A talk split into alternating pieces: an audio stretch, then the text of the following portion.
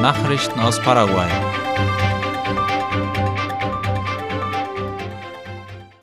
Für Paraguay und Brasilien beginnt der Countdown für eine neue Verbindung zwischen beiden Seiten des Paraná-Flusses durch die Integrationsbrücke, deren Bau 2019 begann. Die Brücke wurde von beiden Ländern gemeinsam gebaut und ist nun nur noch 100 Meter davon entfernt, einen neuen Grenzübergang zu ermöglichen. Der Minister für öffentliche Bauten und Kommunikation Arnoldo Wiens teilte über seinen Twitter-Account ein Bild der beeindruckenden Arbeiten am Paraná-Fluss.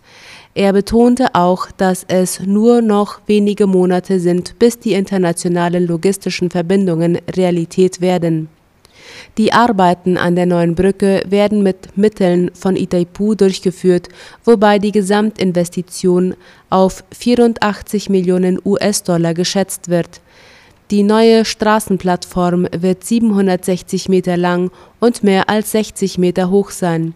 Die Verlegung der 100 Tonnen schweren Segmente, die die Fahrbahn des künftigen Grenzübergangs bilden werden, ist derzeit im Gange und wird voraussichtlich im Juli dieses Jahres abgeschlossen sein die Integrationsbrücke wird die Städte Presidente Franco auf paraguayischer Seite und Foz do Iguaçu auf brasilianischer Seite miteinander verbinden und die Freundschaftsbrücke entlasten, die seit 1965 die wichtigste Fußgängerbrücke zwischen Ciudad del Este und Foz de Iguaçu ist. Reis als Anbaualternative für Landwirte in San Pedro Darum geht es bei einem gemeinsamen Projekt des Bürgermeisteramtes der Stadt Lima und der südkoreanischen Kooperationsagentur COPIA. Das Projekt wurde in dieser Woche den interessierten Bauern vorgestellt, wie IP Paraguay informiert. Im Einzugsgebiet des 10.000 Einwohnerstädtchen von San Pedro sollen zunächst 100 Hektar Reis angebaut werden. Das Bürgermeisteramt bekam von den Südkoreanern einen Traktor und eine Sämaschine gespendet.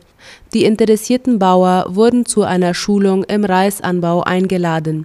Lima liegt im mittleren Osten von San Pedro am Fluss Aguaraiguaçu in dem Distrikt liegt das 100 Hektar große Naturschutzgebiet Capitindu. Nachbarstädtchen sind Nueva Germania, Santa Rosa del Aguaraú und Resquin. Nördlich von Lima liegt die Mennonitenkolonie Manitoba. Der Bürgermeister Juan Manuel Avalos sagte im Interview mit Radio Nacional San Pedro, das Reisanbauprojekt sei zunächst für etwa 100 Familien gedacht, die um das Städtchen herum in Siedlungen leben. Der Reisanbau soll ihnen eine alternative Einnahmequelle bringen. Traditionell leben die meisten Familien in Lima vom Apfelsinenanbau und der Produktion von medizinischen Kräutern. Rekordzahl an Verkehrstoten im ersten Trimester 2022. Noch nie kamen in einem Zeitraum durch Verkehrsunfälle auf Paraguays Straßen so viele Menschen um wie in diesem Jahr zwischen Januar und März. Das zeigt der neueste Bericht der Nationalen Agentur für Verkehrswesen und Straßensicherheit, der gestern veröffentlicht wurde. Demnach starben in den drei Monaten 240 Verkehrsteilnehmer infolge eines Unfalls. Von jeweils zehn Verkehrstoten waren acht männlich. Die meisten Opfer waren jung, zwischen 15 und 34 Jahre alt und auf Motorrädern unterwegs.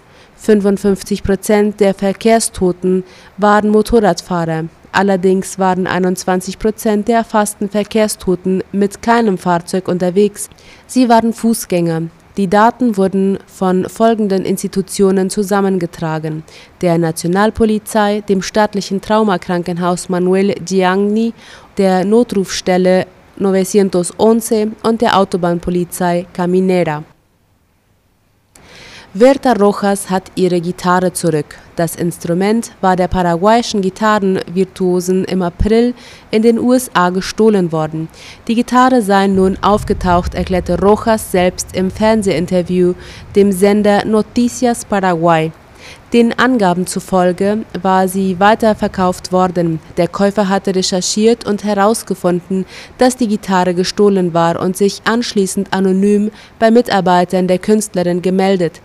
Berta Rojas bewirbt gerade ihr neuestes Album Legado mit Stücken von den Pionierinnen des klassischen Gitarrenspiels Ida Presti und Maria Luisa Anido.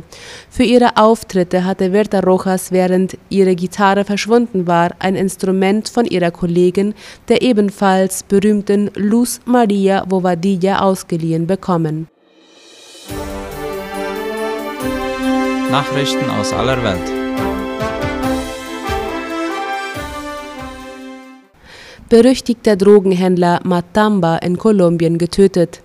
Juan Larinson Castro Estupiñan alias Matamba galt als einer der meistgesuchten Verbrecher Kolumbiens, wie die Deutsche Welle schreibt. Sicherheitskräfte haben im Nordosten von Kolumbien den Drogenhändler nun getötet, wie es heißt. Matamba war ein ehemaliger Anführer des Clan del Golfo, wie der kolumbianische Präsident Ivan Duque auf Twitter schrieb. Man werde weiter gegen den Golf-Clan vorgehen und sicherstellen, dass alle Verbrecher gefasst würden. Matamba war im Mai vergangenen Jahres festgenommen und im Hochsicherheitsgefängnis La Picota in Bogotá inhaftiert worden. Die USA beantragten seine Auslieferung. Im März gelang Matamba allerdings die Flucht. Vermutlich verließ er in der Uniform eines Vollzugsbeamten unbemerkt die Haftanstalt. Die Staatsanwaltschaft geht davon aus, dass Gefängniswärter ihm dabei halfen. Kolumbiens Behörden setzten anschließend ein Kopfgeld auf den Geflüchteten in Höhe von gut 510.000 US-Dollar aus. Matamba war ein ehemaliger kommunistischer Guerillakämpfer, der später im langjährigen Konflikt der kolumbianischen Regierung mit linksgerichteten Rebellen auf Seiten rechter paramilitärischer Milizen kämpfte.